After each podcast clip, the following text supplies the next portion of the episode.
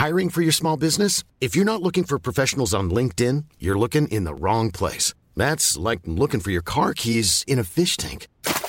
LinkedIn helps you hire professionals you can't find anywhere else, even those who aren't actively searching for a new job but might be open to the perfect role. In a given month, over 70% of LinkedIn users don't even visit other leading job sites. So start looking in the right place. With LinkedIn, you can hire professionals like a professional. Post your free job on linkedin.com slash people today.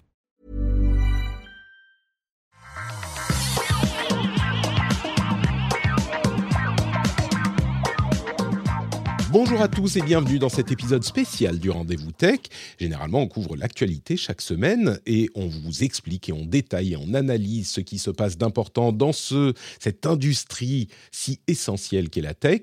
Mais aujourd'hui, on fait un épisode spécial sur le journalisme, mais pas n'importe quel journalisme, spécifiquement le journalisme indépendant, et pas n'importe quel journalisme indépendant, mais le journalisme indépendant à l'heure du net, à une époque où euh, la presse est impactée par Internet, et peut-être le travail des journalistes eux-mêmes est également impacté, et la manière dont ils conçoivent leur travail a peut-être été transformée. Je mets beaucoup de peut-être, mais on va avoir les réponses dans quelques minutes. Je m'appelle Patrick Béja et je suis très heureux de vous accueillir pour cet épisode spécial. Et je suis également très heureux d'accueillir des intervenants réguliers de l'émission. On commence avec Lucie Ronfaux. Bonjour Lucie, comment vas-tu? Bonjour Patrick, je vais très bien et toi? Écoute, moi je suis bien accompagné pour cet épisode, donc forcément ça va bien. Tu sais, quand les podcasts se passent bien, se passent bien tout, tout va bien dans ma vie. Donc là, je suis heureux. On te présentera dans un instant pour les auditeurs qui ne connaîtraient peut-être pas les détails de ton activité, mais on va quand même dire bonjour à Jérôme Marin qui nous rejoint également. Bonjour Jérôme, comment ça va? Patrick, très bien, très très bien. Tu es, tu es prêt à euh, expliquer tous les détails de ton quotidien, de comment devenir journaliste indépendant pour tous ceux qui en rêvent? Puisqu'on peut aujourd'hui. On va essayer, on va essayer de faire rêver les gens, ça va être compliqué peut-être. On va essayer. on, va voir ce que ça va donner. Du coup, on va, euh, comme toujours dans ce genre d'épisode, conversation, enfin, c'est oui, conversation, on imagine le feu qui craquelle dans un coin de la pièce et euh, on discute entre amis avec un verre, je sais pas, de brandy. Ou... Je, viens de finir la première partie de la dernière saison de The Crown. Donc je nous vois bien dans un, dans un euh, manoir anglais avec le feu et le brandy à côté. Et on va parler peut-être au départ essayer de planter le décor de la manière dont le journalisme indépendant fonctionnait il y a quelques années à peine, et puis ensuite euh, parler de la manière dont ça fonctionne aujourd'hui.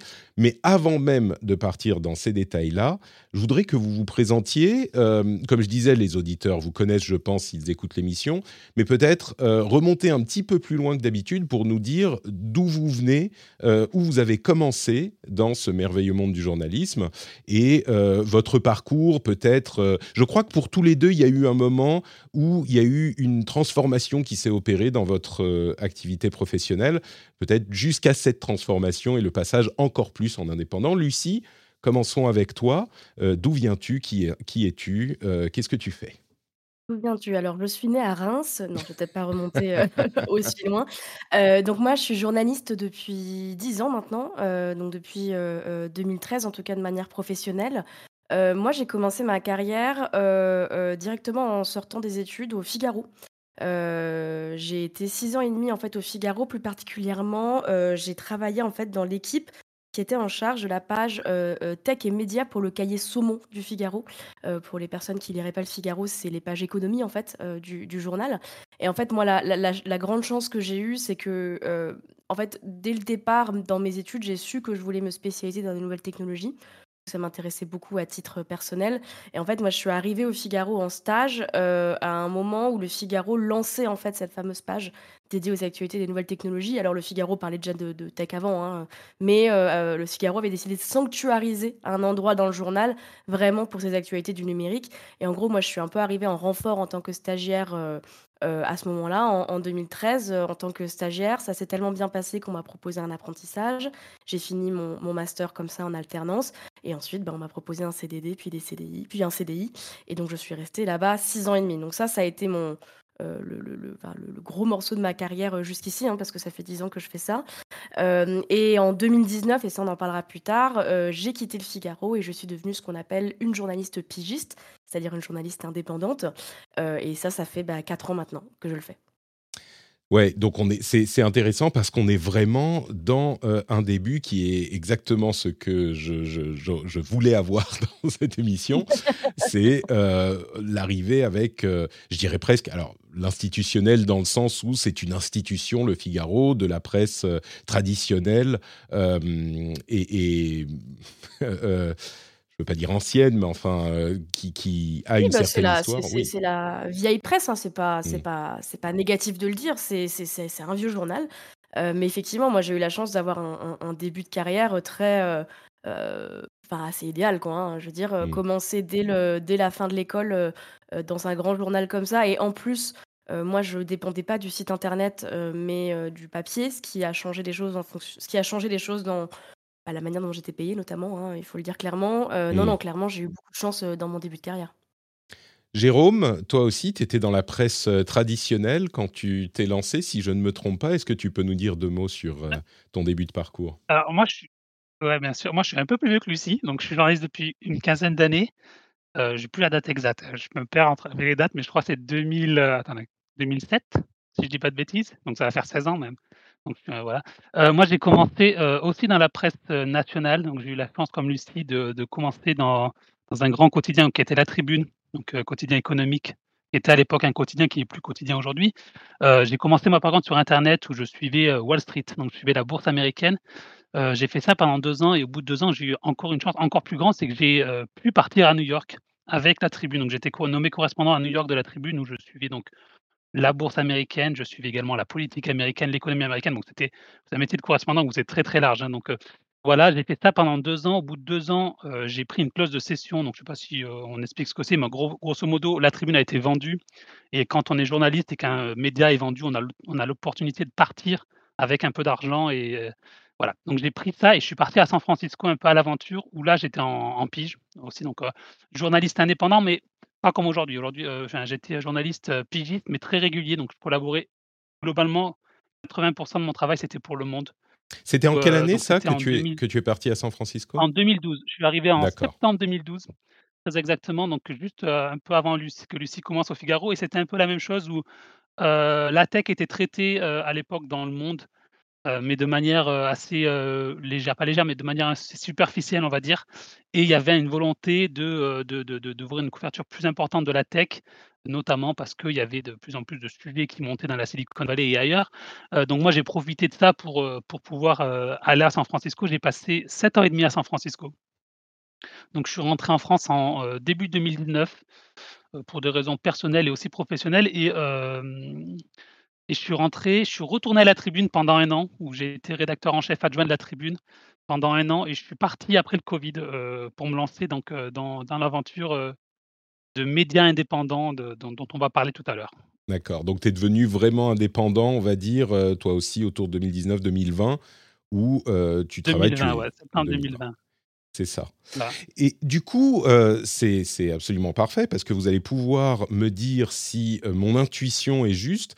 Moi, j'ai l'impression que euh, la presse et le, monde du journalisme bah, d'avant, comme on en plaisante, a vraiment perduré jusqu'à jusqu'au peut-être début, milieu des années 2010. et, et, que jusque-là, bien sûr qu'Internet avait déjà eu un impact sur énormément d'industries, et on savait bien que ça allait avoir un impact important sur la presse, mais la presse a perduré, continué pendant assez longtemps, même si, euh, on va dire, Internet a commencé à rentrer dans les foyers euh, fin 90, début 2010, la presse, elle, traditionnelle, n'a vraiment dû changer, s'adapter que début, milieu des années 2015. Euh, et donc, jusqu'à ce moment-là, on avait une presse qui était euh, peu ou prou, avec un site web en plus du journal papier, mais peu ou prou relativement stable. Et puis, il y a eu des changements de plus, importants, de plus en plus importants à partir de ce moment-là. Est-ce que vous confirmez ça ou est-ce que je, ma, ma timeline n'est euh, pas tout à fait juste? Bah, moi, je peux parler que de ce que j'ai vécu mais euh, moi, quand je suis arrivée en 2013, la transition au Figaro, elle était déjà bien faite, hein, dans le sens où le mmh. Figaro.fr, c'était un, euh, c'était une partie très importante, euh, du Figaro avec une vraie équipe. donc après, je pense qu'il faut vraiment décorréler le traitement de l'industrie du numérique d'un côté, qui effectivement a beaucoup changé en 10 ans. Heu, je trouve qu'entre 2013 et 2023, heu heu, il y a une vraie accélération sur le traitement de la tech, par, les médias, grand public en tout cas. Mais par contre la transition mo moi la la la transition des médias vers internet, je la daterais de de Mmh. de quand même avant parce que tu par exemple, Ouais, alors je a un un précise ouais. Excuse-moi, je précise en fait ma pensée, tu as raison, je l'ai pas bien expliqué. Ce que je voulais dire par impact, c'est que, heu, la presse papier a peut-être commencé à moins bien se vendre et ça a impacté les revenus des groupes de presse, heu, qui ont du coup dû opérer des transformations différentes, peut-être réduire des équipes ou je par je parlais plus de l'impact financier, peut-être avec des gens qui achètent moins de journaux, qui restaient une partie importante du financement. Tu vois? Et là, je sais pas si si je me plante ou pas. Ouais, bah, je après je je te laisserai répondre Jérôme, parce que tu auras peut-être plus de choses à dire. Moi, je pense que le en fait, vu que j'ai commencé à bosser il y a 10 ans, je me rends Mmh. bien compte que mon expérience est pas du tout la même que les autres journalistes de mon âge. Moi, j'ai beaucoup d'amis, par exemple, heu, qui ont été beaucoup plus dans des dans des médias type pure player, donc vraiment très en ligne et qui ont vécu, heu, ces trucs de, de des médias qui s'ouvrent, qui se ferment et cetera. Donc ça, heu, ça, c'est clair que je l'ai observé, mais je l'ai pas vécu. Donc je suis pas très à l'aise de répondre sur ce sujet, honnêtement, parce que franchement, les les les médias traditionnels, sont quand même les les mieux positionnés, a a fortiori Le Monde et Le Figaro, heu, hem, pour avoir les reins, pour, gérer cette transformation, quoi. Non, alors moi, je suis je suis, heu, alors je sais pas si je peux le dater en 2015, c'est assez, mouvant par rapport aux médias. Ce qui est sûr, c'est moi, j'ai commencé en 2007, heu, à la 2008 à la Tribune. Heu, en 2008, heu, il y avait un site internet qui était une équipe dédiée où, heu, les journalistes, papier ne se mélangeaient pas avec les journalistes internet. Mmh. Heu, c'était très mal vu de mettre des papiers sur internet. Il y avait même des fois alors vous savez quand quand on fait un journal papier, on prévoit le matin, on va dire: «Bon, on va mettre ça, ça, ça et ça dans le papier» et puis il se passe des choses et puis il y a des papiers qui passent à la trappe et moi, j'ai déjà vu des journalistes qui refusaient même que leur papier soit mis sur internet Ouf. ils préféraient que le papier soit jamais publié, que plutôt il soit mis sur internet. Donc il y avait vraiment une, une vraie séparation entre internet, heu, et le print. Le print, c'était le truc le prestigieux, internet, c'était, heu, le truc des jeunes, heu, qu'on mettait là où voilà, Mmh. c'était très, très mal vu. Il y a eu une transformation qui s'est opérée, alors je peux pas la dater précisément, mais c'est clair qu'il y a un moment où internet est monté en puissance, que le les ventes de papier se sont vendues et que les journaux ont commencé à faire une transformation dans leur organisation et donc on a ce qu'on a on a créé des or des organisations bimédias, ce qu'on appelle bimédias aujourd'hui où, il y a plus vraiment de rédaction. Enfin, il y a toujours des rédactions web et print, mais les frontières sont de plus en plus floues et Tu veux dire pas de rédaction a, séparée quoi? Pas clairement divisée ah, entre au eux, vous alors parlez pas ça, entre idéalement, il y a pas de rédaction séparée. Après, dans les faits, il y a toujours un peu de ré de rédaction Mmh. séparée parce que quand il y a des breaking news, il faut que ce soit des gens qui fassent ça. Il y a donc il y a ce qu'on appelle un desk qui va s'occuper des breaking news, mais après les journalistes du papier contribuent à internet, écrivent leurs papiers, sur internet, puis après sont publiés en ligne et là, le meilleur exemple, c'est le New York Times. Le New York Times qui est souvent précurseur dans ça, mais aujourd'hui, au dans le New York Times, donc on appelle, du reverse publishing, ça s'appelle. Juste pour expliquer, avant, on publiait les articles dans le print et le soir ou le lendemain matin, on les mettait sur internet, en payant ou en gratuit. Il y avait une stratégie qui était un peu différente.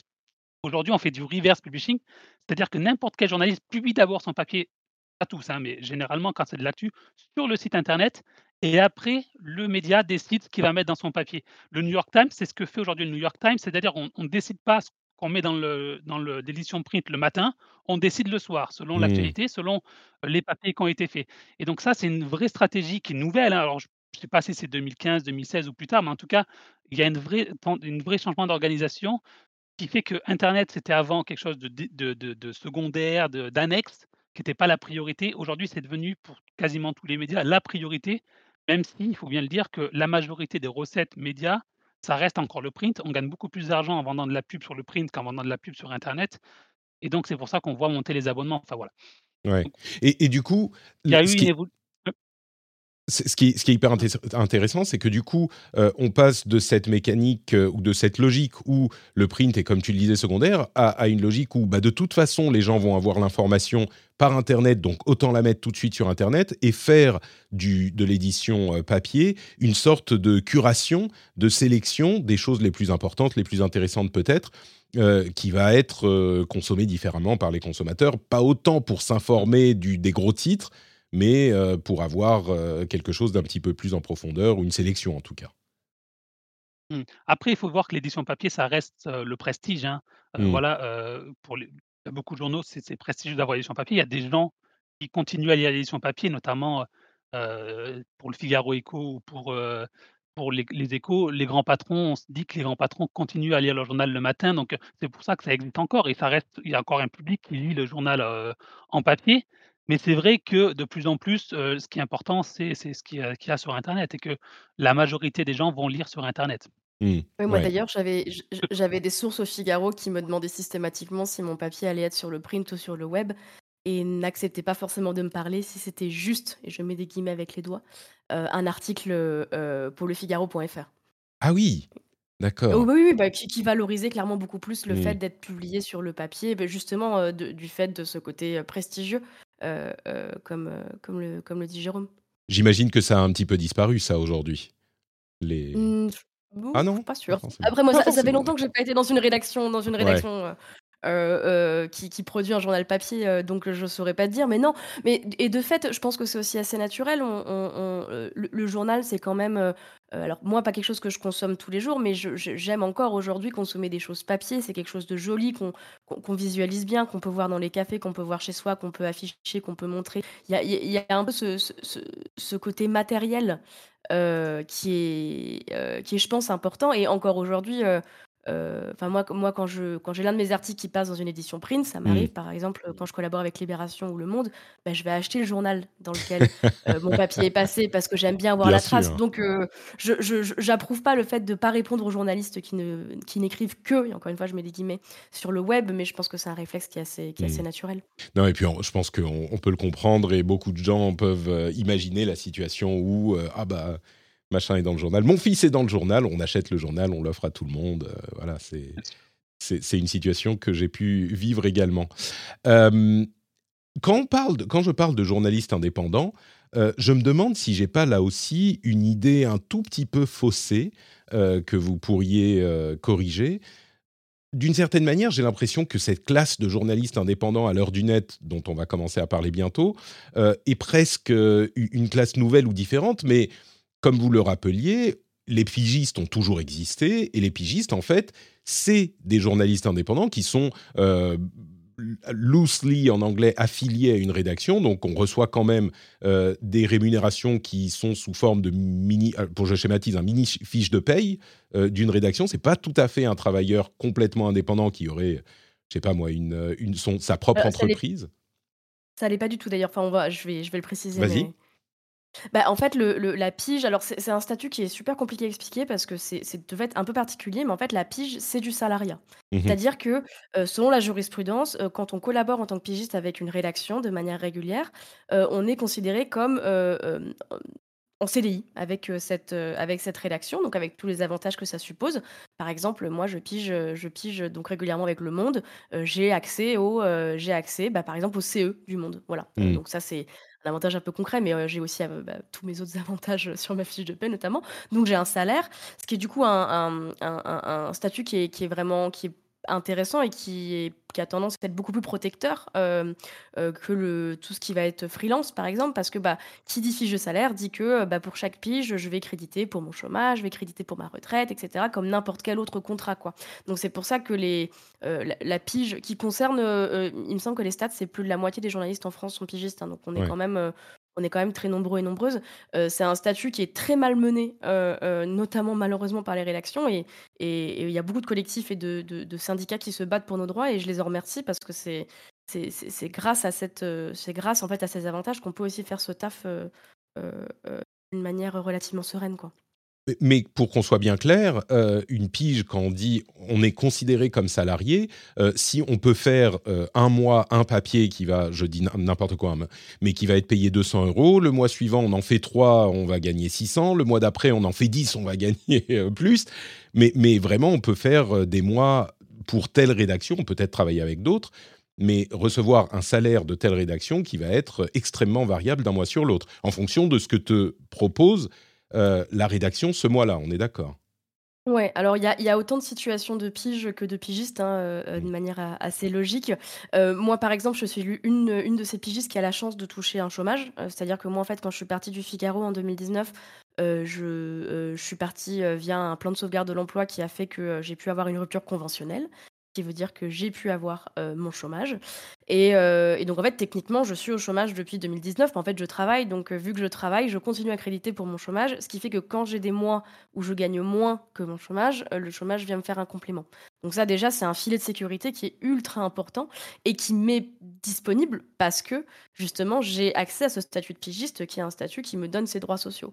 Dans cette configuration, c'est presque un statut. C'est comparable à l'intermittence du spectacle. J'ai été intermittent pendant quelques temps. C'est presque alors pas tout à fait. alors ça, c'est un autre. Il y a, un débat des pigistes qui aimeraient qu'on ait le droit à l'intermittence, mais l'intermittence, ça, de, de, ce que je sais, ça fonctionne pas tout à fait de la même manière, parce qu'il y a un quota minimum à, tout à, fait, tout à, avoir chez l'intermittence, ce qui n'est pas le cas pour la pige. Hein. Moi, pour la pige, si je pige pas pendant trois mois, a priori, j'ai le droit à mon chômage, tout pareil, quoi.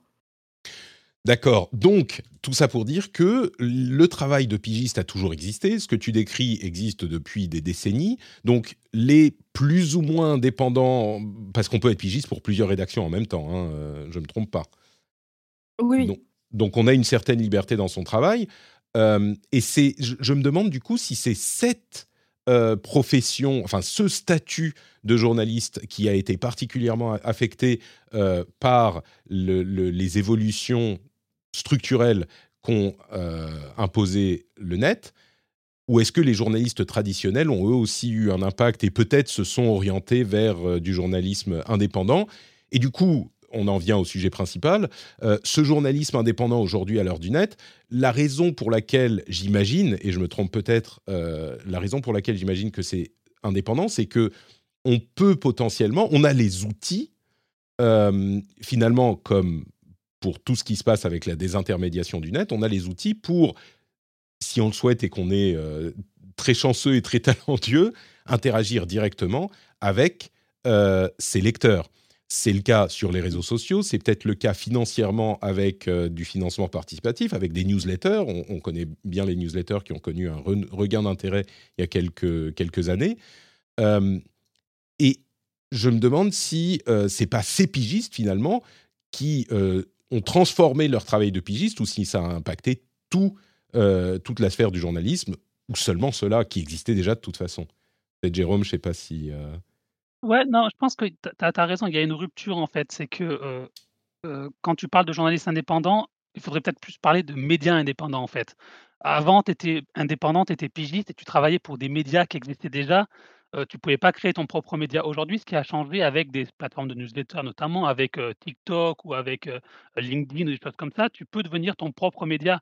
Donc, moi, j'ai créé ma newsletter, je suis mon propre média. Donc, j'ai plus de statut de pigiste parce que je ne travaille pas pour des rédactions, implantées, donc je suis pas payé, je suis pas payé par eux, mais donc, mais je suis quand même indépendant parce que j'ai créé mon média et ça, c'est grâce c'est grâce aux plateformes qui existent aujourd'hui, c'est grâce au fait que, j'ai des gens qui me suivent sur les réseaux sociaux, donc je peux, ils savent où me trouver, et ça, c'est nouveau et ça, c'est une vraie rupture, qui ouvre des possibilités, en fait, pour, pour les journalistes.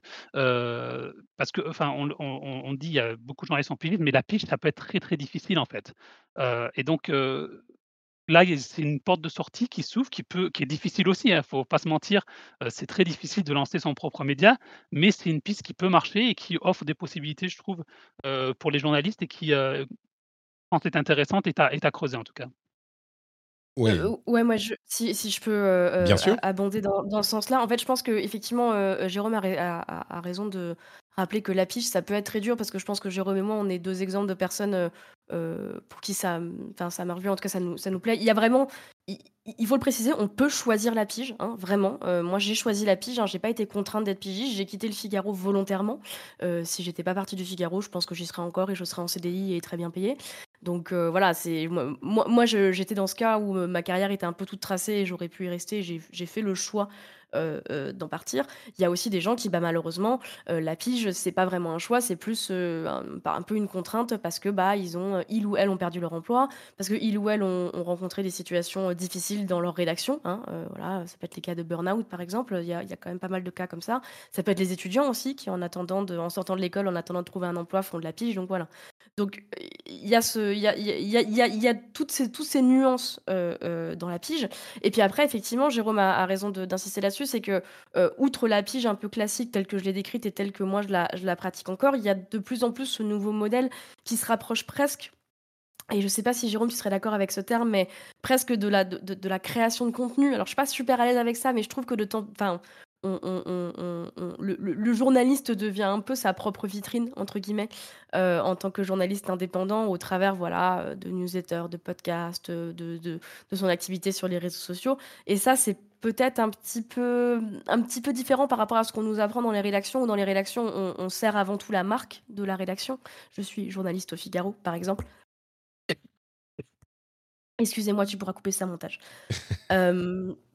donc voilà, effectivement, je pense qu'on est dans une période de transition qui est aussi poussée par des conditions économiques, hein. Par exemple, pour reprendre le sujet de la newsletter, qui est un sujet qui nous intéresse, tous les trois, l'une des raisons pour Excuse-moi, je vais boire un coup. Je vais, je boire un coup. Je t'en prie, je t'en prie, il n'y a pas de souci. Mais juste, bah, bah, juste, pour rebondir sur le terme création de contenu, et c'est vrai qu'on voit beaucoup de newsletters, par exemple, ou de podcasts qui sont faits par des gens qui ne sont pas journalistes. Et je pense que moi, je je me considère pas comme créateur de contenu. Même si parfois certains me disent que je suis créateur de contenu, moi, je suis journaliste, je fais du travail journalistique comme je le ferais dans un journal, les journaux où j'étais avant. mais il y a une vraie tendance aussi d'avoir des gens qui ne sont pas journalistes, qui créent du contenu. voilà, donc c'est un truc assez une frontière assez floue, en fait, entre quand est-ce qu'on est journaliste, quand est-ce qu'on n'est pas quand on est créateur de contenu je pense qu'il y a des règles très claires quand on est journaliste, des règles déontologiques, des règles, de de vérification des sources, des choses comme ça, que les créateurs de notre contenu n'ont pas, par exemple. Mais il y a pour les pour les lecteurs, je pense que c'est assez flou parfois. Bah, bah, il y a des arguments pour et contre, ouais. C'est juste pour, pour, quand vous dites créateur de contenu, ça, ça m'intéresse beaucoup parce que moi, je me considère comme un créateur de contenu et je suis parfois amené à, à me poser la question ou à me refléter cette question dans les yeux ou les oreilles des auditeurs et des auditrices.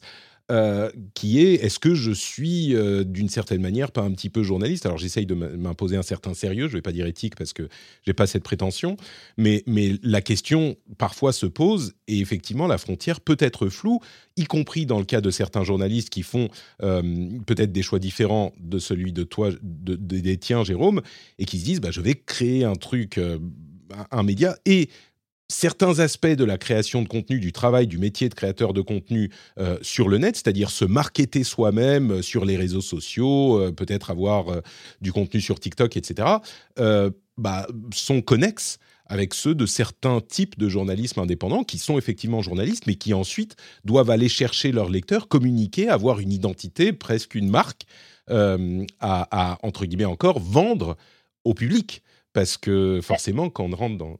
Ouais, Lucie. Bah, je crois que tu mets, le, doigt sur le sujet qui est que. Alors, effectivement, il y a l'enjeu de la déontologie qui est, qui est super important, de déontologie, de l'éthique qui est super importante. Moi, à titre personnel, je considère que euh, euh, être journaliste, c'est quand même une notion qui, qui reste relativement floue dans le sens où euh, il y a des journalistes qui n'ont pas la carte de presse, par exemple. Donc, la carte de mmh. presse, c'est pas forcément un critère. je pense qu'il il y a des, ce que tu appelles les créateurs de contenu qui peuvent tout à fait faire du travail journalistique. Je pense, par exemple, je sais pas, moi, sur YouTube, par exemple, je sais pas si vous connaissez le collectif People Make Games, qui est une chaîne YouTube qui font des enquêtes sur l'industrie du jeu vidéo. c'est pas des personnes qui sont des journalistes, a priori, de profession. Pour moi, c'est tout à fait un travail journalistique parce que justement, ça respecte euh, ces règles plus ou moins implicites de notre métier, de croiser les sources, d'enquêter, etc. Euh, mais cette question mise à part, je pense que là où notre travail en tant que journaliste indé peut se rapprocher de la création de contenu, c'est plus sur le côté identité, dans le sens où euh, quand on travaille dans une rédaction, on est journaliste pour Le Monde, journaliste pour Le Figaro. On peut nous identifier parce que des gens peuvent aimer notre plume, par exemple, ou peuvent savoir que bah voilà, on est le, le correspondant du, du, Monde à San Francisco, donc on est repéré. Mais on, on, est moins poussé à se mettre en avant en tant que personne, alors que quand on est indé, il y a quand même cet enjeu de, on a envie que les gens nous, on a envie que les rédacs un nous contactent et deux, on a envie que les gens lisent nos productions. Mmh.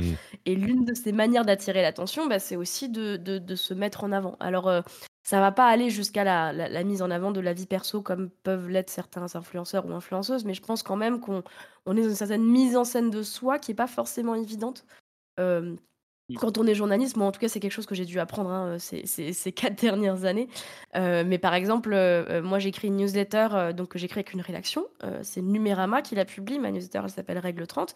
Règle 30, euh, l'entête, c'est euh, Règle 30, une newsletter proposée par Numérama et écrite par Lucie Ronfaux. je, fais partie de la marque de Règle 30, entre guillemets. Donc en, donc en soi, je trouve que ça se rapproche un peu de. Euh, ouais, euh, je, je, me considère pas comme influenceuse, mais je pense que je fais un peu de l'influence en ce sens-là. Mmh. Et en même temps, je me contredis moi-même. Peut-être que ce travail, ça se rapproche aussi de celui de l'éditorialiste qui est un peu le modèle du journaliste euh, euh, qui a construit une marque autour de sa personnalité. Ouais. Donc peut-être qu'en fait, c'est juste la version 2.0, 3.0 de, de, ça, quoi. Finalement, la, vraie question, c'est peut-être est-ce que les éditorialistes ne sont pas les premiers créateurs de contenu influenceurs dans l'histoire de, des médias, tu vois, et qu'on prend le, mmh le, problème à l'envers? oui, tu voulais ajouter quelque chose, Jérôme, et puis après, j'ai une autre question. Une, anecdote, une fois, j'étais invité à un lancement de produits à Paris et on m'avait invité avec les influenceurs. Et, mmh. euh, ça m'a fait un peu choqué, ça m'a fait, du mal, mais bon, mais j'avais bien précisé, non, moi je suis journaliste, invite-moi avec les journalistes, je veux parler, enfin voilà. Mais tu sais à quoi ça me fait penser? Ça me fait penser aux gens qui veulent pas euh, répondre aux journalistes quand leur papier n'est publié que sur Internet, tu sais. Hein Comment? Moi, je... Euh, non, mais je dis ça, mais parce qu'en fait, juste les influenceurs, c'était autre chose, tu vois. Moi, quand tu es journaliste, tu as une conférence de presse où tu peux poser d'autres questions que, les influenceurs, en fait. C'est pour ça, mais bon. Bah, disons qu'il y a différents. Les influenceurs, c'est tellement vaste aussi, tu peux effectivement te retrouver avec des gens qui ont pour habitude, et, dont ce n'est pas du tout le métier de parler d'un produit avec un œil critique, simplement ils y vont, ils disent Oh, regardez, j'ai reçu ça, j'ai, vu ça, et qui n'ont pas du tout, où je comprends tout à fait, oui, oui. Lucie, oui? Oui, j'allais rebondir là-dessus vu que tous les trois on écrit des newsletters, je pense que c'est un sujet qui, nous intéresse. Et, ce que je rappelle souvent quand je parle de, la, du renouveau des newsletters, ce qu'il faut rappeler que c'est pas du tout un, format nouveau. Hein. je veux dire, c'est un format qui existe depuis, le mail hein, globalement. Euh, le renouveau tel qu'on connaît des newsletters actuellement, il a notamment été drivé donc par Substack, qui est une entreprise américaine euh, qui, est, née en 2017 si je me trompe pas, euh, qui propose donc un, un outil d'emailing et de blog en fait. Et euh, Substack a beaucoup dragué les journalistes, euh, notamment, et c'est pas pour rien, en 2020, au moment du Covid. Euh, et qu'est-ce qui s'est passé en 2020 Bah voilà, évidemment, il y, a eu, il y a eu le Covid, les confinements, etc. Il y a eu beaucoup déjà de licenciements, donc beaucoup de journalistes qui se sont retrouvés un peu bah, sans travail et qui du coup bah, ont été drivés par les conditions économiques à vouloir essayer de, d'avoir un, truc à eux, donc la newsletter. Donc ça, c'est une première raison. Mais la seconde raison, et euh, il y avait un article, je crois, du Washington Post qui, avait parlé de ce sujet, je trouvais ça super intéressant, où des, journalistes expliquaient pourquoi ils avaient quitté volontairement leur rédaction pour lancer euh, euh, leur propre newsletter. je pense notamment à l'exemple de Charlie Warzel, qui était journaliste au New York Times à l'époque. Donc voilà, il a quand même... Alors moi, j'ai quitté un CDI au Figaro, mais lui, il a quitté un CDI au New York Times quand même, c'est pas mal. pour lancer sa newsletter. Et, euh, euh, et, en fait, il y a plusieurs de ces journalistes euh, qui ont quitté des médias prestigieux pour se lancer en solo. Et l'une des raisons évoquées, c'était, bah, en fait, quand on est journaliste plus ou moins jeune dans une grande rédaction, parfois le, ces énormes rédactions, ça peut être un petit peu étouffant. Notamment, mmh. bah, c'est un peu compliqué de faire passer ses idées, de, de, de réussir à écrire sur ce qu'on a envie d'écrire, etc. Et que bah, parfois, le, le, fait d'être indé, ça, ça donne aussi cette liberté qu'on n'a pas forcément dans, dans ces environnements collectifs. Alors après, je dis pas qu'il faut avoir que des journalistes indés. Moi, je pense que c'est super important et qu'on est complémentaires d'avoir des collectifs de journalistes et des journalistes indés. Euh, mais clairement, je pense que ce côté de euh, assumer sa propre voix et assumer sa, ses propres sujets, ça, ça fait partie des facteurs qui attirent aussi dans le journalisme. J'imagine que, j'imagine que c'est ton cas, effectivement. Euh, et, puis, on ah peut rappeler. Ouais. On, peut rappeler que, enfin, rappeler, redire euh, que pour certains types de travaux journalistiques, euh, même si on peut faire une, une grosse enquête en tant qu'indépendant, et certains le, montrent et le prouvent, euh, généralement, c'est quand même plus confortable quand on a la, le soutien d'une grosse rédaction qui va nous permettre d'enquêter pendant des semaines ou des mois sur un sujet compliqué ce qui n'est pas du tout facile quand on est un indépendant qui a besoin de publier régulièrement pour ah manger. Donc, je crois que effectivement, c'est très complémentaire. Mais du coup, euh, c'est bien que tu évoques cette idée de ce phénomène de la newsletter en 2017, 18, 19 et puis 20, euh, parce que c'est à peu près à ce moment que chez vous le switch euh, s'est fait. Et alors, c'est passé par la newsletter de manière différente pour tous les deux. Moi, j'édite aussi une newsletter, donc je, parle souvent dans cette émission. Je pense que c'est un petit peu différent parce que je suis pas. Euh, mon, contenu newsletter est plus un, euh, de la collection des choses intéressantes et des sujets que je traite dans mes podcasts que de la vraie euh, création éditoriale, peut-être comme vous le faites vous-même avec beaucoup plus de, de talent et d'expertise. mais c'est vrai que la newsletter est devenue indispensable dans ce milieu, peut-être parce que la transition du papier, enfin de l'écrit euh, d'article à de l'écrit de newsletter est très naturelle, mais c'est à peu près à ce moment, donc 2018-2019, que vous, vous choisissez euh, de quitter vos rédactions. Pourquoi est-ce que vous avez fait ce choix et dans mon esprit, c'est bah, parce que c'était possible grâce aux merveilleux outils d'Internet. On revient au sujet du rendez-vous tech, mais à, ce que rend possible, euh, comme dans l'indépendance euh, Internet. Et tu mentionnes, alors c'est peut-être pas ton cas Lucie, mais tu mentionnais Substack. Substack est aussi un outil extrêmement important non seulement pour la publication et l'emailing, mais aussi pour la monétisation, puisqu'il y a un, un, module de monétisation intégré à Substack, et c'est ça qui permet de faire vivre les journalistes, une partie des journalistes qui l'utilisent. Mais donc 2018-2019, je reviens vers euh, Jérôme. Euh, qu'est-ce qui se passe? Pourquoi tu dis à ce moment-là, bon, bah, allez, je, balance tout et je vais aller me mettre, moi, en indé, ce qui semble hyper risqué, quoi. Ouais, alors moi, c'est 2020, donc c'est un tout petit peu après. Pardon, oui. Euh, moi, ouais, ça revient au même, mais en fait, le projet, donc moi, ma newsletter, s'appelle Café Tech. Euh, donc une histoire sur la tech que j'avais, en projet depuis enfin, c'est l'idée que j'avais quand j'étais déjà à San Francisco pour une raison et je rejoins ce que dit, Lucie, c'est que quand j'étais à San Francisco, je travaillais beaucoup pour le monde et le monde, c'est, ça reste du grand public, donc je faisais des sujets très grand public, qui revenaient souvent en fait, tout ça, on feuilletonnait pas mal, des sujets et moi, ça me frustrait parce que j'avais des des sujets sur lesquels je voulais écrire et je pouvais pas écrire parce que, ça intéressait pas le monde, parce que c'était pas le Mmh. public visé ou alors, je pouvais écrire dessus, mais il fallait rester, assez grand public.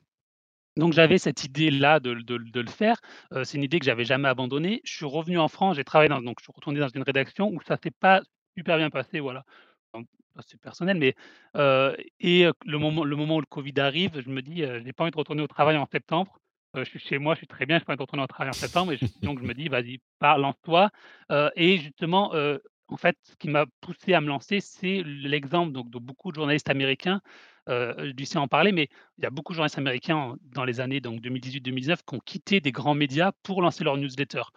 Donc moi, voilà, je me suis dit: «Il y a un format, il y a un y a un médium à aller, à aller explorer», heu, qui est plus facile que de lancer un site internet. Aujourd'hui, si vous lancez un site internet, vous êtes invisible. Avec une newsletter, l'avantage, c'est que les gens sont abonnés, donc vous allez vous leur envoyez leur votre contenu tous les jours, donc ils ils lisent plus facilement. Voilà, donc ce qui ce qui m'a poussé à le faire, voilà. La la possibilité finalement, parce que oui, que ça La soit bien ou mal ouais, passé que que ça soit bien ou mal passé dans la rédaction, tu aurais pu aller chercher un travail, heu, plus stable dans une autre rédaction, mais tu as choisi, heu, Non, non, de tenter l'aventure. Non, j'ai choisi ça pour pour le fait, un parce que j'avais envie vraiment, j'avais envie de le faire depuis longtemps et 2 parce que comme disait Lucie, moi, aujourd'hui, heu, j'étais pigiste. Quand tu es pigiste, en fait, tu penses que tu es libre, mais tu es pas si libre que ça, en fait, parce que tu as des Mmh. des chefs qui disent oui ou non à tes sujets, parce qu'ils peuvent te demander, heu, le dimanche soir de faire un article et que tu dis oui. Là, moi, ce que ce que j'aime dans mon dans mon métier, aujourd'hui, c'est que je fais ce que je veux, en fait. Si j'ai envie d'écrire sur un sujet qui m'intéresse, j'écris sur un sujet qui m'intéresse. S'il y a un sujet qui m'intéresse pas, heu, par exemple, le lancement des derniers iPhones, ça m'intéresse pas, moi, à titre personnel, beh, j'écris pas sur le lancement des nouveaux iPhones. C'est pas parce que tout le monde dans la presse économique, dans la presse tech écrit sur le lancement des nouveaux iPhones que moi, j'écris dessus. Voilà, donc heu, ça, c'est une liberté que j'ai et c'est vraiment un luxe, en fait, quand on est journaliste d'avoir cette liberté, mais c'est un luxe qui a un prix parce qu'à côté, beh, il faut gagner de l'argent et c'est moins facile de gagner de l'argent quand on est en journaliste indépendant que quand on a son salaire qui tombe tous les mois dans un grand média. C'est intéressant cet aspect niche, heu, en tout cas sujet, heu, peut-être moins grand public que tu évoques, parce que moi, c'est entièrement ce sur quoi se base, heu, l'intégralité de mon activité. C'est des sujets qui ne sont pas évoqués de la même manière, peut-être plus aujourd'hui, mais mais encore, pas tout à fait, dans la tech et quand je me suis lancé, il y a maintenant presque 15 ans, ça n'existait même pas du tout, donc et cette idée de niche, alors dans un domaine différent, j'ai l'impression que, heu, c'est ce qui t'a motivé aussi, Lucie. Tu t'es dit: «Je pourrais si moi je suis indépendante et que je choisis les sujets que je veux traiter, heu, bah, je pourrais choisir les sujets que je veux traiter et qui sont pas forcément ceux qu'on me demande, heu, aujourd'hui», c'est ça? Ouais, complètement. Alors, moi, du coup, heu, pendant 6 ans et demi, quand j'étais au Figaro, été une journaliste, heu, économique, heu, puisque je bossais pour les pages éco du Figaro. Ce qui était le deal, hein, ça ne me ça ne me enfin, au départ, en tout cas, ça ne me frustrait pas puisque c'est pour ça que j'ai été embauchée. Mais effectivement, au bout d'un moment, j'ai ressenti l'envie, de traiter la tech d'une manière un peu différente. Alors, c'est marrant parce que moi aussi, les iPhones, ça me sortait un peu par, par les trous de nez. Et puis non, en vrai, heu, alors, à la décharge, hein, de mes anciens chefs, heu heu, on me laissait quand même écrire un peu sur la tech différemment dans le sens où, moi j'ai beaucoup écrit par exemple sur les sujets de modération en ligne qui sont encore, voilà des sujets qui m'intéressent beaucoup. On me faisait écrire, voilà sur les femmes dans la tech, voilà. Moi ce qui m'intéresse vraiment dans la tech désormais, c'est les sujets de société et en fait la raison pour laquelle je suis partie du Figaro notamment, c'est pour ça. C'est parce que, c'est parce que je voulais en fait devenir non pas journaliste éco-tech mais, devenir, c'est comme ça que je me définis maintenant, je suis journaliste société dans la tech. Parce que Mmh. je pense qu'il y a dans une société, heu heu, numérisée telle que la nôtre, en fait, heu, en fait, parler de la tech, c'est parler de de de société et parler de société, c'est parler de la tech.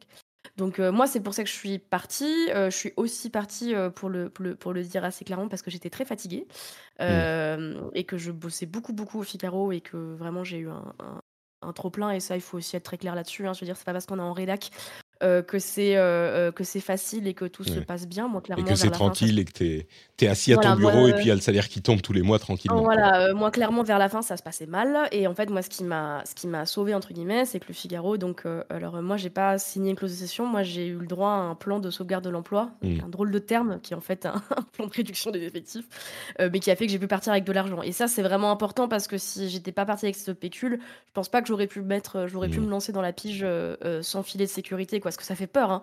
Heu, quand, heu, justement on est en CDI, qu'on a l'habitude de cette régularité, se lancer tout seul, on a beau se dire: «Ouais, ça va être super, heu, parce que, je vais pouvoir, ça va être ultra enrichissant, je vais pouvoir écrire sur ce que je veux et cetera». Ouais, enfin bon, si je me si si à la fin du mois, j'ai pas de quoi me nourrir, ça va pas m'enrichir, grand chose, quoi. Donc clairement, Ouais. voilà, il y a eu cette envie et il y a eu les conditions financières qui sont réunies, qui ont fait que j'ai pu partir, en 2019, heu, dans ces conditions, quoi. Sur la question de, des sujets de, de société, c'est un truc que j'évoque moi aussi souvent dans l'émission. Euh, quand clairement, quand on a commencé, euh, bah, on parlait des iPhones qui sortaient et des dernières apps. euh, C'était notre notre pain et notre beurre quotidien. Et au fur et à mesure des années, ça, ça, ça- ça s'est beaucoup transformé. On parle énormément de société, de politique et d'économie. Donc, je comprends ce- ce- cette envie, euh, au bout d'un moment, de parler d'autre chose ou d'en parler différemment. Hiring for your small business? If you're not looking for professionals on LinkedIn, you're looking in the wrong place. That's like looking for your car keys in a fish tank. LinkedIn helps you hire professionals you can't find anywhere else, even those who aren't actively searching for a new job but might be open to the perfect role. In a given month, over 70% of LinkedIn users don't even visit other leading job sites. So start looking in the right place. With LinkedIn, you can hire professionals like a professional. Post your free job on linkedin.com/people slash people today. Et, puis, au-delà de ça, euh, ce que tu évoques est hyper intéressant parce que une fois qu'on décide de se lancer, c'est bien beau. Et quand on a un pécule, que ça soit par euh, euh, clause de cession ou enfin, les- les- les- quel que soit le moyen qui va nous, euh, nous permettre d'avoir un petit pécule pour se lancer, bah, c'est pas un truc qui va durer des années non plus. Et puis après, il faut euh, réussir à se maintenir financièrement. Et en tant qu'indépendant, comme dans tous les domaines, euh, quand on est indépendant, c'est forcément un petit peu compliqué. Mais dans le journalisme, je peux imaginer que c'est un petit peu plus, plus nouveau encore comme mode de fonctionnement. Euh, comment ça s'est passé pour vous? Comment vous l'aviez envisagé? Est-ce que les choses se sont passées différemment de ce que vous imaginiez peut-être? Des, mauvaises ou des bonnes surprises? J'imagine qu'il y a peut-être un petit peu de pige pour, euh, pour certains ou, euh, ou de la newsletter euh, payante ou ce genre de choses. Comment est-ce que on vit aujourd'hui en tant que journaliste indépendant, peut-être que vous allez me dire, Ah bah non, c'est que de la pige et tout, se passe bien, quoi. Alors moi j'ai eu une chance inouïe, c'est que, heu, quelques semaines avant que je décide de partir du Figaro, heu, Numérama est venu me voir, heu heu et en fait, Marie Turcan notamment qui est la rédactrice en chef de Numérama, qui est aussi une amie, savait que j'allais partir et m'a dit, «Si tu pars, est-ce que tu veux écrire une newsletter pour nous?» Heu, donc Règle 30, en fait, c'était pas mon idée au départ, hein. C'était vraiment, heu heu, Numérama qui est venu me chercher avec ce avec ce projet et heu et ça, ça m'a beaucoup aidé dans mon lancement à la pige, Hmm. heu, parce que non seulement 1, heu, du coup, ça m'a positionné sur un format qui est, heu heu, bah, voilà, super, heu, super à la mode en ce moment, hein. Je veux dire, heu, moi, je suis quand même régulièrement invitée par les newsletters parce que les newsletters intéressent beaucoup les médias et puis, bah, surtout, ça ça a fait que dès le premier mois de ma pige, j'ai eu, heu, un une pige régulière. On appelle Hmm. une pige régulière, c'est-à-dire que tous les mois, heu, moi, je suis payée à la pige pour ma newsletter, ce qui est assez rare comme modèle, mais c'est le mien, heu et ce qui veut dire que, bah, tous les mois, je sais que je vais être payée pour 4 piges, qui seront mes 4 piges, enfin mes mes 4 newsletters que j'envoie, heu, une fois par, une fois par semaine. Donc ça, déjà, ça a été ultra important pour moi parce que ça m'a donné un peu ce matelas sur lequel construire ma pige. Alors après, m m moi, je dis souvent aux jeunes pigistes qui me demandent des conseils que j'ai pas trop à en donner parce que moi, j'ai pas eu un début de pige classique dans le sens où quand je suis partie du Figaro, ça faisait déjà 6 ans et demi que j'étais, heu, indé et et 6 ans et demi que j'étais quand même pas mal reconnue sur mon secteur. Du coup, j'ai eu un peu cette expérience de luxe où en fait, il y a eu plus de rédacs qui sont venus me voir pour savoir si je pouvais bosser avec elles que moi qui suis allée les démarcher, en Mmh. tout cas au début. Pas je ça je veux surtout pas être prétentieuse, mais je veux aussi être très franche sur, heu, mes conditions parce que voilà, je veux pas donner les fausses idées non plus. Heu, donc moi, mon début de pige, il a été assez tranquille et aussi, je fais partie de ces gens qui ont plutôt bien vécu, heu, le confinement parce que du coup, moi, je me suis mise à la pige en 2019, fin 2019 et on a été confinés en mars. Et heu, du coup, moi, ce qui me faisait très peur dans la pige, c'était le fait de de plus être en rédaction, de plus être avec des gens et de bosser, coup, bah, de bosser toute seule et en fait, tout le monde s'est retrouvé confiné en même Mmh. temps. Donc heu, j'ai pas du tout mal vécu ce ce truc-là, quoi. Donc heu, alors après aujourd'hui, la pige représente, toujours la majorité de mes revenus, mais il y en a d'autres. Je sais pas si tu veux que j'en parle maintenant? Si, si, je veux bien, oui, tout à fait. ouais, donc en gros, moi, mes mes revenus actuellement, je dirais que la pige, ça représente, 65 heu, 70% de mes revenus, donc quand même une bonne majorité. Heu et à ça, j'ajoute plusieurs choses. Heu, il y a, le chômage qui vient compléter, en fait, de temps en temps. Mais bon, le chômage, je le relie à la pige parce que c'est parce que je pige que je Mmh. je touche le chômage. Je donne des cours en école de journalisme, et donc ça, bah, je fais des CDD régulièrement, qui viennent me compléter. Et sinon, moi, j'ai aussi une activité d'autrice. J'ai écrit des Mmh. livres, j'ai écrit un roman, puis j'ai écrit un un notamment un livre pour ados qui s'appelle «Internet aussi, c'est la vraie vie» et en fait, ce livre pour ados, il m'a donné beaucoup d'opportunités, notamment d'intervention en collège et en lycée. Heu, donc moi, c'est quelque chose que je fais beaucoup, de de d'intervention. Je dois en faire, heu, 1 par mois, une peut-être une une tous les 2 mois et mine de rien, heu, voilà, ça me fait quand même, un un un petit revenu assez régulier, en plus des droits d'auteur du bouquin et donc et c'est tout ça, en fait, mis bout à bout qui fait mon salaire, Mmh. à à la fin du mois, quoi. Donc toi, tu as pas, heu, de relation financière directe avec tes lecteurs? Heu, c'est quand c'est Pour l'instant, en tout cas, j'ai pas de Patreon, j'ai pas d'Ulule, j'ai pas de de de règle de 30, je suis payée, mais je suis payée par, heu, je suis payée par ma rédaction. Donc moi, pour l'instant, j'ai un modèle assez traditionnel, en fait, hein, de ouais. de revenus. Ça changera et c'est rigolo parce que, par ailleurs, j'évolue dans des dans des domaines assez nouveaux. Mais mais pour l'instant, moi, en tout cas, ouais, je suis sur un modèle très tradi. Alors après, je touche du bois, je touche mon bureau, là. Heu, peut-être qu'un jour ça changera, mais pour l'instant, j'ai la chance d'avoir ce modèle Mmh. assez assez classique, ouais.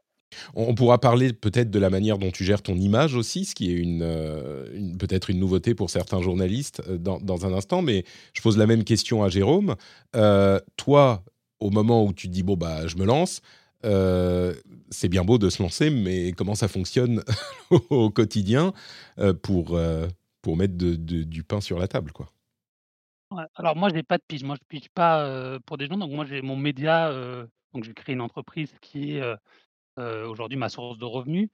Heu, j'ai pas de alors ce que je vends moi c'est de la pub en fait, donc je j'ai des sponsors qui vont, sponsoriser ma newsletter, ce qui est un modèle, qui est différent de ce qui se fait aux États-Unis. Aux États-Unis, c'est beaucoup de de modèles payants pour les newsletters. En France, c'est très compliqué de faire payer les gens. Déjà pour la presse traditionnelle, alors pour les newsletters, c'est encore plus compliqué, même s'il y a quelques exemples qui marchent bien sûr, mais ça reste assez compliqué. Donc moi j'ai de la pub, j'essaie de vendre le plus de pub possible et après j'essaie de me verser un salaire, alors pas tout le temps des fois. Alors moi j'ai eu l'avantage, c'est que quand j'étais à San Francisco, comme j'avais un j'étais pigiste très régulier et que je gagnais très bien ma vie, donc j'ai pu économiser, ce qui me fait qu'aujourd'hui, heu, Mmh. quand, j'arrive pas à vendre de la pub et j'ai quand même de l'argent de côté qui me permet de vivre. Mais voilà, oui, c'est toujours un challenge, de de gagner de l'argent quand on est indépendant. Alors encore plus quand, on est pigiste. Déjà, c'est difficile parce qu'il faut aller trouver des piges, quand c'est régulier, c'est bien, mais des fois, c'est pas régulier. Et pour beaucoup de journalistes, malheureusement, c'est pas régulier. Et quand on est un média indépendant comme je le suis moi aujourd'hui, heu, c'est un vrai métier, c'est un vrai challenge, mais heu, mais voilà donc heu, Mais du coup, aller chercher la pub aller chercher la pub, tu as tu as une agence, tu as quelqu'un qui fait ça pour toi ou c'est toi-même qui va parce que c'est un métier complètement non, différent, alors j'ai ouais, j'ai les 2 en fait. J'ai, des gens qui me ramènent de la pub avec donc ils prennent une commission, Mmh. donc ça, ça varie, ça dépend, ça dépend. J'ai fait plusieurs, collaborations, il y en a qui marchent, il y en a qui marchent pas et je vais aussi j'essaie de vendre moi aussi de la pub, donc ce qui me prend du temps en fait et ce qui fait que, ça change un peu le métier. Donc c'est-à-dire que j'ai une casquette de journaliste que je mets quand j'écris ma newsletter et puis j'ai une casquette d'entrepreneur que je mets quand, je vais, faire des démarches commerciales pour trouver de la pub. Donc ça, c'est, un aspect qui est un peu différent quand on se lance tout seul dans ce dans ce projet de journaliste indépendant, c'est qu'on devient aussi, heu heu, directeur financier de sa propre entreprise et que et que voilà donc heu, mais bon, moi je trouve ça intéressant, mais c'est vrai que c'est parfois pesant parce que déjà 1 c'est pas mon métier d'aller chercher de la pub et deux, ça prend beaucoup de temps, en fait. Et c'est vrai que je m'en rendais pas compte, en fait, mais c'est extrêmement compliqué d'aller de vendre de la publicité aujourd'hui, sur internet. Il y a un autre aspect également, on pourrait peut-être évoquer la manière dont certains autres, heu, journalistes monétisent leur, heu, production, mais il y a un autre aspect qui m'intéresse, hem, c'est celui, comme on l'évoquait à plusieurs reprises, celui de la gestion de notre image. Parce que, qu'on le veuille ou non, heu, quand on est vraiment indépendant dans cette, heu, configuration, heu, on doit un petit peu gérer no notre image et puis tout le monde tous les gens qui sont un minimum publics sur internet et quand on a son nom, en bas d'un article, on devient mécaniquement un petit peu une personnalité publique dans une certaine mesure. Mais mais il faut du coup, gérer son image soi-même sur les réseaux sociaux, heu, et cetera. Alors, des journalistes dont le nom est connu et qui ont une image publique, ça date pas d'hier, mais c'est quand même une, une configuration différente aujourd'hui et peut-être parce que, heu, à tous les niveaux, on n'a pas besoin d'être un éditorialiste, heu, à succès pour, interagir avec ses lecteurs et ses lectrices.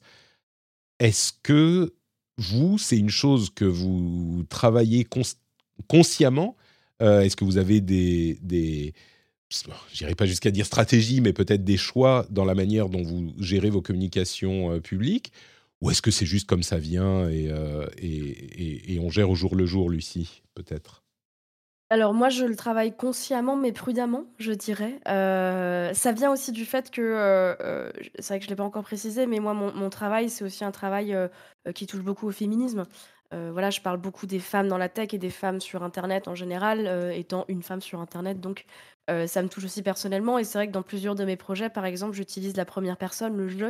C'est quelque chose que je faisais pas du tout au Figaro, parce que voilà, c'est pas quelque chose, qui se fait, généralement dans les médias, dits traditionnels et en France en général en fait, qu'aux États-Unis ça se fait beaucoup plus. Heu, donc voilà, par mh. exemple, ma newsletter, elle est écrite à la première personne, heu, je je j'utilise le «je». Heu, j'ai aussi fait, plusieurs séries de podcasts pour Binge Audio où bah, beh, chez Binge, ils encouragent beaucoup leurs auteurs et leurs autrices à utiliser le «je», donc je l'ai utilisé, puis j'ai mis en scène certaines, certaines choses, je sais pas si j'ai envie d'utiliser le mot intime, certaines choses qui touchaient à à mon vécu. Enfin, par quoi. exemple, oui, bah, par ex bah, quotidien ou pas, parce que par exemple, mon 1er podcast pour Binge, il s'appelait «Mort à la ligne» et ça parlait du rapport au deuil, heu, dans le numérique. Et heu et en fait, la raison pour laquelle je faisais ce podcast, c'est parce que, bah, j'ai perdu ma mère, heu, il y a 6 ans et que, bah, du coup, voilà, je je je raconte, ce genre de choses. Donc, moi, la manière dont je le la la manière dont je le je le conçois, c'est que je me mets à la place de mes lecteurs et de mes lectrices et je me dis: «Bon, moi, en tant que lectrice, j'aime bien, lire certains formats où l'auteur ou l'autrice se met un peu en scène parce que j'aime ça ça me fait me sentir plus proche du sujet» et je trouve que ça je trouve que ça ça marche pour certains sujets. Bah, typiquement Règle 30, voilà, je suis sur un format de newsletter, heu, où, heu, je me mets un peu dans la position de la, heu, la pote qui s'y connaît un peu plus que toi et qui va t'expliquer un peu ces ces sujets, d'apparence assez complexes. Moi, je trouve ça c'est vraiment excuse-moi sur sur ce point, c'est vraiment l'état d'esprit dans lequel tu te mets quand tu écris la newsletter? Tu te préconditionnes comme un ChatGPT, tu dis: «OK, aujourd'hui, je suis la pote qui s'y connaît un petit peu mieux» ou ça vient naturellement? Non, ça je je je fais pas de de con je je fais pas de conditionnement non plus parce que je suis plus efficace qu'une IA au final. Vrai. non, non, non, heu, je c'est quelque chose que je que je travaille, heu, clairement, mais et et que je trouve logique parce que je trouve qu'envoyer une newsletter, c'est c'est pénétrer un peu dans l'intimité des gens, dans le sens où une boîte mail, c'est un peu le dernier endroit qu'on f qu'on qu'on maîtrise à peu près, Mmh. sur internet. C'est-à-dire que, bah, voilà, on peut choisir à qui on s'abonne, à qui on s'abonne pas et on a a priori pas trop de spam, en tout cas dans sa boîte principale. Donc moi, j'aime bien l'idée de dire: «Bah, si tu m'ouvres ton intimité, je veux bien, heu heu, jouer le rôle et faire comme si on se connaissait un petit peu». Mmh. Alors après, ayant dit ça, heu, je mets aussi une grosse limite. Moi, je parle pas, je parle très peu de je mets en scène quelques quelques aspects de ma vie privée, mais qui sont des aspects, que je choisis de rendre publics. Je mets pas en scène le reste. C'est-à-dire, voilà, j'ai un compte Instagram qui est public, par exemple. Heu, vous verrez pas, heu, des photos de ma famille, heu, des photos de mon partenaire, heu, Mmh. voilà. Vous verrez les photos de mon chat éventuellement, mais ça sera tout. Enfin, je voilà et il y a des journalistes, hein, qui vont beaucoup plus loin dans le gonzo et qui mettent beaucoup plus en scène, bah, par exemple, toutes les journalistes féministes qui mettent en scène, bah, leur parentalité ou voilà, les sujets qui vont les toucher et ça, je le je le comprends. Moi, c'est pas mon c'est pas la manière dont je le fais, mais c'est vrai que j'essaie de trouver un équilibre entre les 2 et et par Mmh. ailleurs, j'apprécie toujours d'écrire des des articles qui sont pas à la 1re personne, hein. Je veux dire, quand j'écris pour Libé et Le Monde, heu, je je je je réemploie un ton beaucoup plus neutre et heu, j'aime bien faire les 2, en fait et je pense que les 2 ensemble, ça ça marche bien.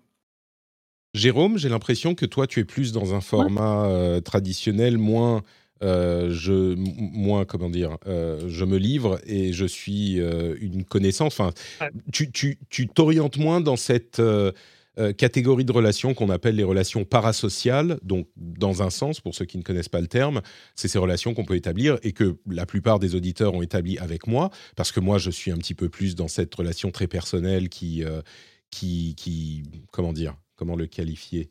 je dirais pas que je, livre toute mon intimité, mais par contre, vous savez euh, comment je vis et les évolutions de ma vie. Euh, donc il y a cette relation parasociale. Toi, Jérôme, j'ai l'impression que tu es plus dans cette fourniture de services à valeur ajoutée que peut offrir un journaliste qui connaît bien son domaine de la tech. Euh, même si évidemment il y a de ça dans, tout ce qu'on fait en tant que travail plus ou moins journalistique ou de création de contenu, y compris enfin, tout le monde. quoi. Mais...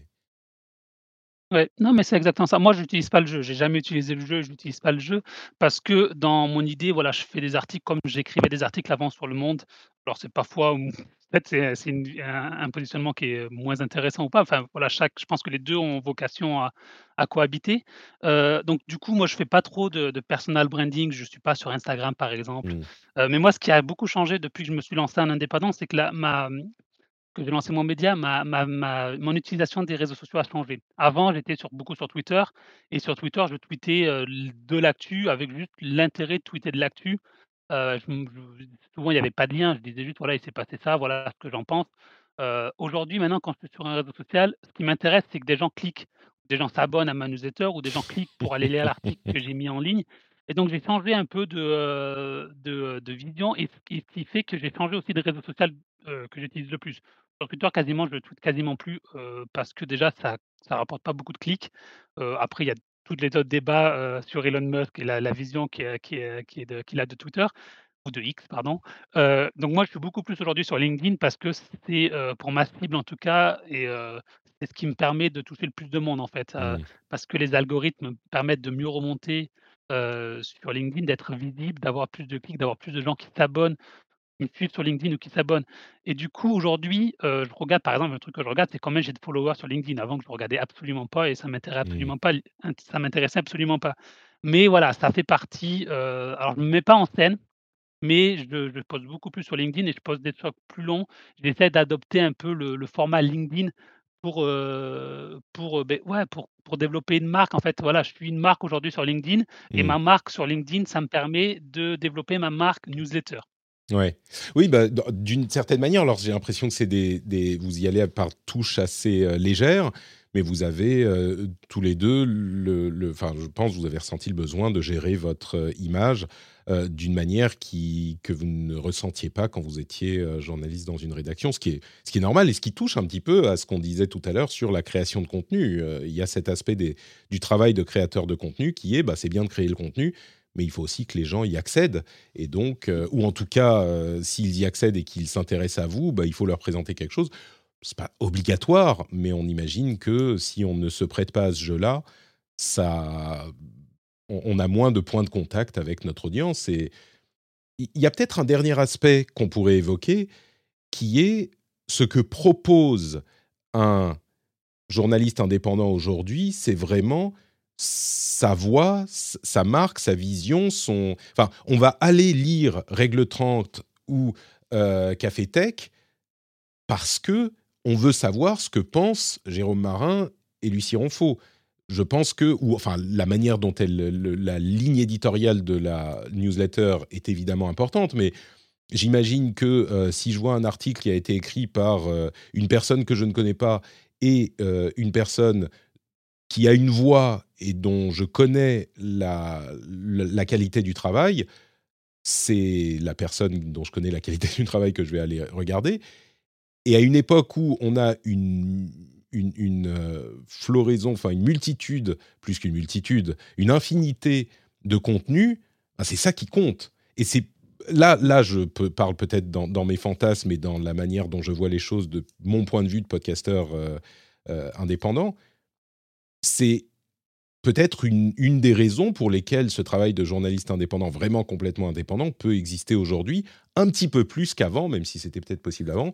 Lucie, on va lire tes articles et tes newsletters parce que c'est Lucie Ronfaux qui les écrit, et donc Lucie Ronfaux est une personnalité publique. Euh, alors oui, alors déjà, euh, je pense même quand j'étais au Figaro et que j'étais C'était déjà le cas, une, oui. une personnalité publique entre guillemets. Mais non, je pense que c'est pas un fantasme de ta part de dire ça. Je pense que c'est très vrai. Après, c'est là où je trouve qu'au final, on réinvente les choses et en même temps pas vraiment dans le sens où je reviens à la figure de l'éditorialiste. Hein, euh, je veux dire, mmh. ça a toujours existé les grandes plumes, les éditorialistes, les grands reporters. On a toujours eu des figures de journalistes plus connues que d'autres, dont on suivait dont on suivait le travail, l'écriture. Enfin voilà, par exemple, moi la figure qui me faisait beaucoup rêver quand j'étais étudiante en journalisme, c'était Raphaël Baquet du Monde, qui était connu pour sa plume, et qui est toujours, toujours connu pour, pour sa plume. Voilà. je pense que la différence, c'est que le, il y a toujours eu un nombre très restreint de personnes dont on connaissait la plume et dont on, respectait les opinions, dont on cherchait les opinions. Et je pense que les outils numériques ont, ont, un peu ouvert les portes et rendu ce rôle un peu plus accessible à plus de gens. Et puis aussi l'a rendu beaucoup plus, beaucoup plus niche. C'est-à-dire que voilà, on, va s'intéresser. Euh, moi, on va pas me suivre pour suivre toute l'actualité, euh, clairement. Moi je, moi, je suis sur ma, ma, niche qui est effectivement le numérique, mais avec un point de vue inclusif féministe. Euh, et je pense que les gens me suivent pour mon regard sur ces sujets en particulier. et ça, je trouve ça intéressant et c'est ce que je travaille d'ailleurs parce que aussi bien comment dire Je trouve ça intéressant aussi bien pour les lecteurs et lectrices, mais aussi bien pour les rédactions. moi, j'ai des rédactions qui viennent me voir avec des idées de sujets en me disant on a ce sujet qu'on aimerait explorer et on aimerait que tu l'explores à la manière dont tu explores les sujets d'habitude. Donc ça, mmh. c'est tout bénéf pour moi, du coup, de vraiment d'avoir creusé ma niche et de la, et de, de, la revendiquer, entre guillemets. Et il y a, y a pas mal de journalistes pigistes qui font ça maintenant. Et moi, c'est pour ça que, du coup, j'enseigne en école de journalisme et j'enseigne notamment les newsletters éditorialisés. Donc j'apprends à des, à des étudiants à écrire des newsletters qu'ils vont incarner, pas forcément avec le jeu, hein, mais qu'ils vont assumer tout seuls. Et moi, je leur dis souvent, euh, la newsletter, c'est un super exercice pour travailler un peu sa voix et travailler un petit peu son petit sujet. Ça ne veut pas dire que votre carrière sera consacrée à cette petite niche que vous allez vous créer, mais c'est toujours bien de le travailler parce que ça vous rend plus visible en fait, aux yeux des gens et aux yeux des rédacs. Et euh, donc moi, c'est ouais, c'est vraiment un truc que je que je, que je travaille euh, que je travaille consciemment et pour l'instant, encore une fois, je touche du bois, ça me réussit plutôt plutôt pas mal. C'est intéressant cette question de de niche, effectivement, parce que ça, ça permet d'une certaine manière à, presque tout le monde d'avoir... Euh, comment dire il, y a cette citation d'Andy Warhol, qui est hyper connue, à laquelle je pense souvent, c'est les 15 minutes de célébrité. Euh, dont il disait, bah, à l'avenir, avec une préscience intéressante, tout le monde aura ces 15 minutes de célébrité. D'une certaine manière, il avait raison, mais pas de la manière dont il pensait, puisque j'ai l'impression que c'est pas que tout le monde a 15 minutes de célébrité, mais presque tout le monde peut toucher 15 minutes de, enfin pas 15 minutes, mais euh, euh, un quinzième de pourcent de la population en fait. C'est pas que la célébrité touche la société entière, mais un, quinzième de pourcent de la société et tout le monde peut avoir son public. C'est la fameuse théorie des, des 1000 vrais fans, des thousand true fans qui peuvent vous faire vivre. Alors pas forcément à cet extrême dans, dans vos cas, mais, euh, mais oui, c'est vraiment la concrétisation de ce que disait Warhol d'une manière différente. On est tous nos grands éditorialistes dans notre petit domaine finalement, avec notre petit public, j'ai l'impression. Ouais, peut-être. Alors après, avec la nuance, je, je, te laisse la parole, Jérôme, après, mais je veux vraiment insister sur le fait que c'est un modèle qui est intéressant. Je pense pas que c'est le seul modèle qui devrait exister. Et moi, je, moi, je veux, on a besoin encore euh, de médias, euh, de grands médias, mmh. de grands collectifs. Et pour moi, le, je considère mon travail comme complémentaire de ce que font les médias, en fait. Hein. Je, je, évidemment que je n'imagine pas un monde dans lequel le journalisme, c'est seulement des newsletters niches. Euh, évidemment, que, déjà, un, parce que toutes les newsletters ne sont pas niches. Typiquement, Café Tech, et, beaucoup plus sur une approche euh, euh, journalistique euh, globale de la tech et qui, qui apportera pas la même chose que ce que moi j'apporte. Et puis voilà, on, a besoin, on a besoin de médias, on a besoin du monde, on a besoin de libération, on a aussi besoin des pure players comme Street Press. Enfin, ces deux mondes doivent coexister et doivent se nourrir les uns des autres. C'est pas moi qui vais te dire le contraire, étant donné que sans le travail des vraies rédactions, je ne pourrais pas faire le mien du tout, tu vois. Ça, ne serait pas possible. Euh, ouais, Jérôme, tu voulais ajouter quelque chose ou je pense qu'on peut arriver euh, à la conclusion Non, mais en fait, je sais même plus, je sais même plus ce qui était la question. Donc.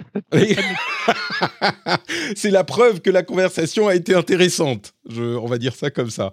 Euh, peut-être en conclusion, je vous pose une, dernière question avant qu'on se quitte. Euh, comment est-ce que vous voyez évoluer ces métiers-là? J'ai l'impression qu'on est dans une situation aussi étonnante que ça puisse paraître relativement stable, et quand je dis relativement stable, je ne parle pas à 15 ans, hein, mais peut-être dans les quelques années prochaines, j'imagine pas un chamboulement massif euh, dans, les, dans les 5 ans, on va dire, euh, et puis au-delà, on n'a pas de visibilité, donc à moins que vous n'ayez une boule de cristal dont vous voulez me révéler les secrets, euh, je pense qu'on se limitera aux 5 ans, mais comment vous voyez sur les 5 ans à venir les choses évoluer? On continue comme ça, ou est-ce qu'il y a d'autres changements que vous imaginez, peut-être Jérôme, justement, en conclusion. Pour, la presse en général? Pour le travail que vous faites aujourd'hui et le travail plus généralement de ces journalistes indépendants Ouais. Ben je, moi, je sais pas en fait, parce que j'ai l'impression qu'il y a. Alors, je parle pour, euh, pour ce que je fais moi, quand faire sa newsletter soi-même, et c'est de plus en plus, notamment, vous, je ne sais pas si vous connaissez Kessel en France, qui est un peu le Substack euh, français, qui est, qui est pas mal recruté de journalistes ou d'anciens journalistes ou de plumes pour lancer ces newsletters. La vraie question que je me pose, en fait, c'est comment on gagne de l'argent. En fait, la newsletter ou le podcast, hein, c'est très intéressant comme ça, c'est très attirant pour les, aspects dont on a évoqué. Vous créez votre propre média, vous parlez de ce que vous voulez, vous créez une marque aussi, c'est important. Euh, mais c'est comment on gagne de l'argent. Et, ce, que euh, ce que je redoute, en fait, c'est que il n'y a pas, que ce soit trop compliqué, en fait, de gagner de mmh. l'argent dans le dans le modèle actuel. Donc, je, je sais donc toi, au contraire, tu ne penses pas qu'on est, qu'on est sur des rails. Tu penses que euh, c'est pas très stable, euh, contrairement à ce que je dis. Quoi. Ben, je, sais, ouais. Ben, il y a des rails, il y a une tendance. Mais la, le vrai défi aujourd'hui, c'est de, de, de, transformer cette tendance, de transformer cette volonté de journaliste de. Mais ben, voilà, si tu es pigiste et que tu galères, et notamment, par exemple, je ne sais pas si vous connaissez la, la newsletter qui s'appelle Vert, Mmh voilà, la personne qui a créé cette newsletter, il était en pige, il n'arrivait pas trop à joindre les deux bouts. Il a dit: «Je vais créer une newsletter» et c'est un super succès aujourd'hui. Mais en fait, le truc, c'est qu'il y a y a pas tant que ça, en fait et j'ai peur que quand on voit, quelques succès, on se dise: «Ah ben ouais, c'est tout tracé». En fait, je pense que c'est pas tout tracé, que c'est très compliqué, qu'il y en a qui vont réussir, beaucoup réussiront pas et que pour les jeunes journalistes qui commencent aujourd'hui, c'est peut-être pas idéal. En fait, c'est pas facile de faire ça parce qu'il faut être déjà un peu connu, il faut déjà avoir un peu une marque, un peu avoir une autorité et que euh, c'est pas la voie en or que peuvent laisser penser quelques succès en fait qui sont très visibles. Est-ce que tu as l'impression que c'est cette image qu'on a? Parce que enfin, c'est comme dans la musique ou dans le cinéma ou dans tous ces, ces métier euh, mi-artistique, mi-entrepreneur, il y a beaucoup d'appelés, ou je sais pas, dans le football, où il y a beaucoup d'appelés et peu d'élus, en tout cas beaucoup d'envie et, peu qui y arrivent, y compris dans... Euh, enfin, c'est la même chose sur Twitch, sur YouTube, euh, c'est partout pareil. je, enfin, c'est un message que j'entends souvent, mais moi, j'ai pas l'impression que tout le monde a l'impression, oh, bah, c'est facile, tu lances un newsletter, tu as réussi. Évidemment que c'est compliqué et que tout le monde n'y arrivera pas, non? Ouais, mais oui, certainement après, moi quand je parle pour mon exemple personnel, quand je l'ai lancé, je me suis dit: «Ça va marcher forcément parce que ça ah marche ailleurs», tu vois? Et mmh. c'est vrai que tu as toujours tendance à voir les réussites parce que c'est ce qui est visible en fait et tu vois pas ah bah, tu vois pas les échecs, oui. galèrent à côté. Voilà et donc et en fait, c'est voilà, c'est juste ça que c'est une voie à suivre. Est-ce que demain, si un journaliste qui est en CDI me dit: «Est-ce que je devrais lancer ma newsletter?» je lui dirais: «Réfléchis quand même bien». Ouais réfléchis bien parce que c'est pas aussi facile que tu peux le croire, quoi. Et, et moi, enfin voilà, je regrette pas d'avoir quitté mon CDI, hein, je le dis très clairement.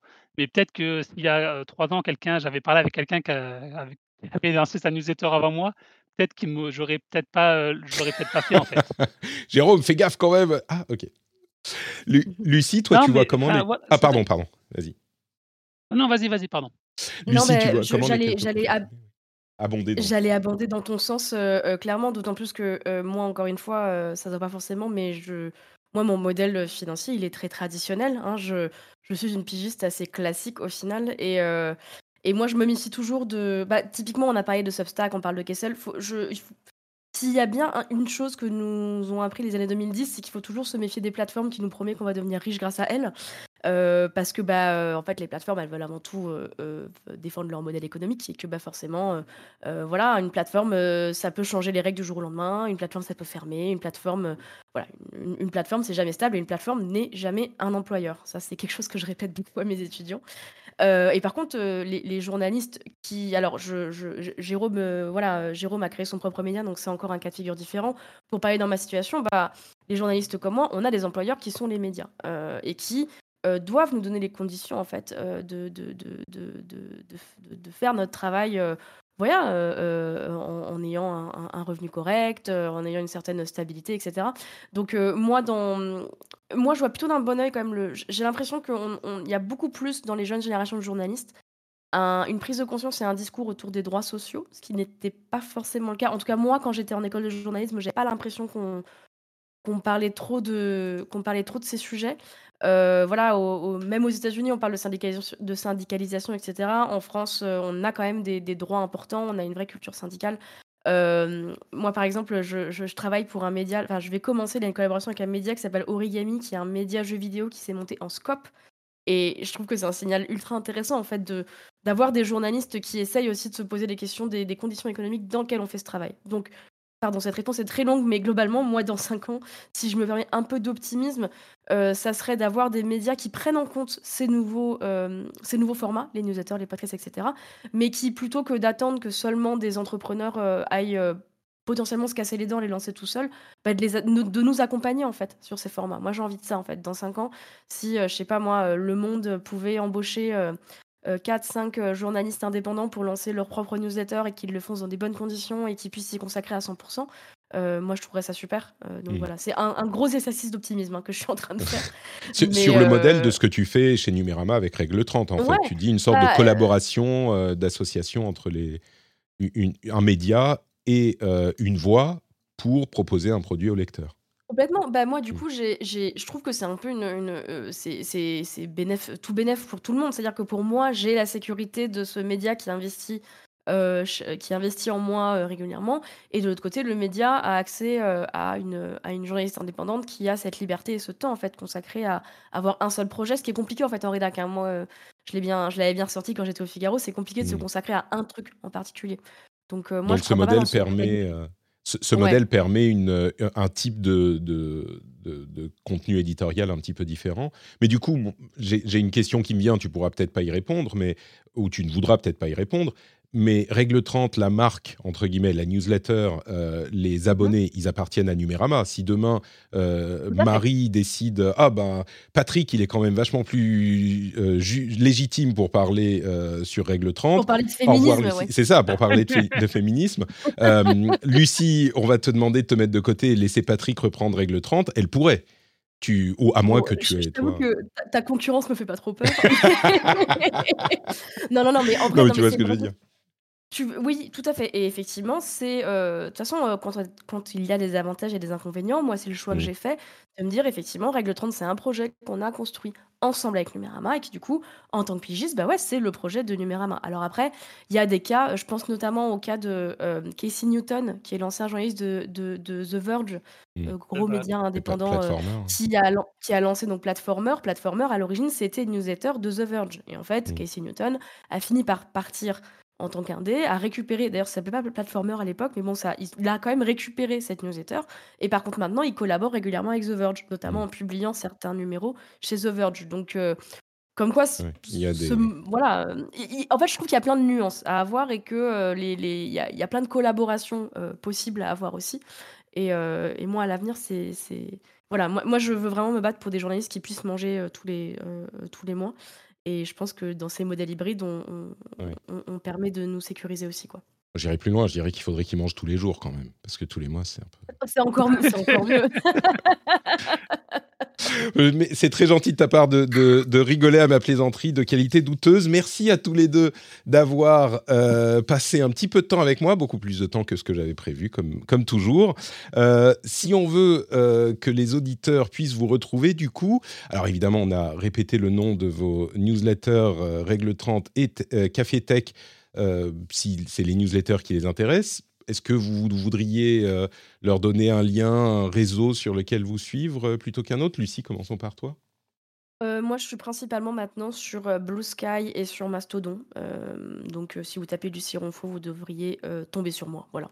Super, Jérôme.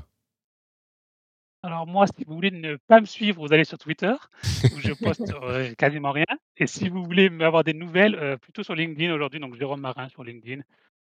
Voilà. Très bien. Super, merci à tous les deux. Euh, j'espère que, chers auditeurs et auditrices, vous avez passé un bon moment en notre compagnie. On revient. Euh, alors, je ne sais pas si la semaine prochaine, on aura un autre spécial sur l'IA ou si c'était la semaine dernière l'IA en pratique. Mais dans tous les cas, dans une ou deux semaines maximum, on revient avec euh, l'actu hebdo de, la tech comme euh, tous les, toutes les semaines. Et j'espère que vous serez au rendez-vous également. J'espère que vous avez passé de très bonnes fêtes de Noël et de, un très bon réveillon du Nouvel An et que vous êtes en forme et paré pour un 2024 qui sera évidemment plein de joie et de bonheur. Ça, je n'en doute pas. Merci à tous et à toutes. À très très vite. Ciao.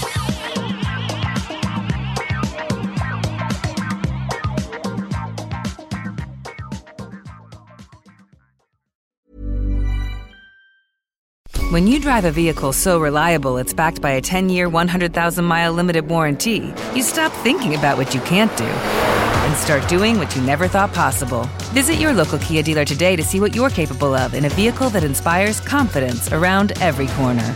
Kia, movement that inspires.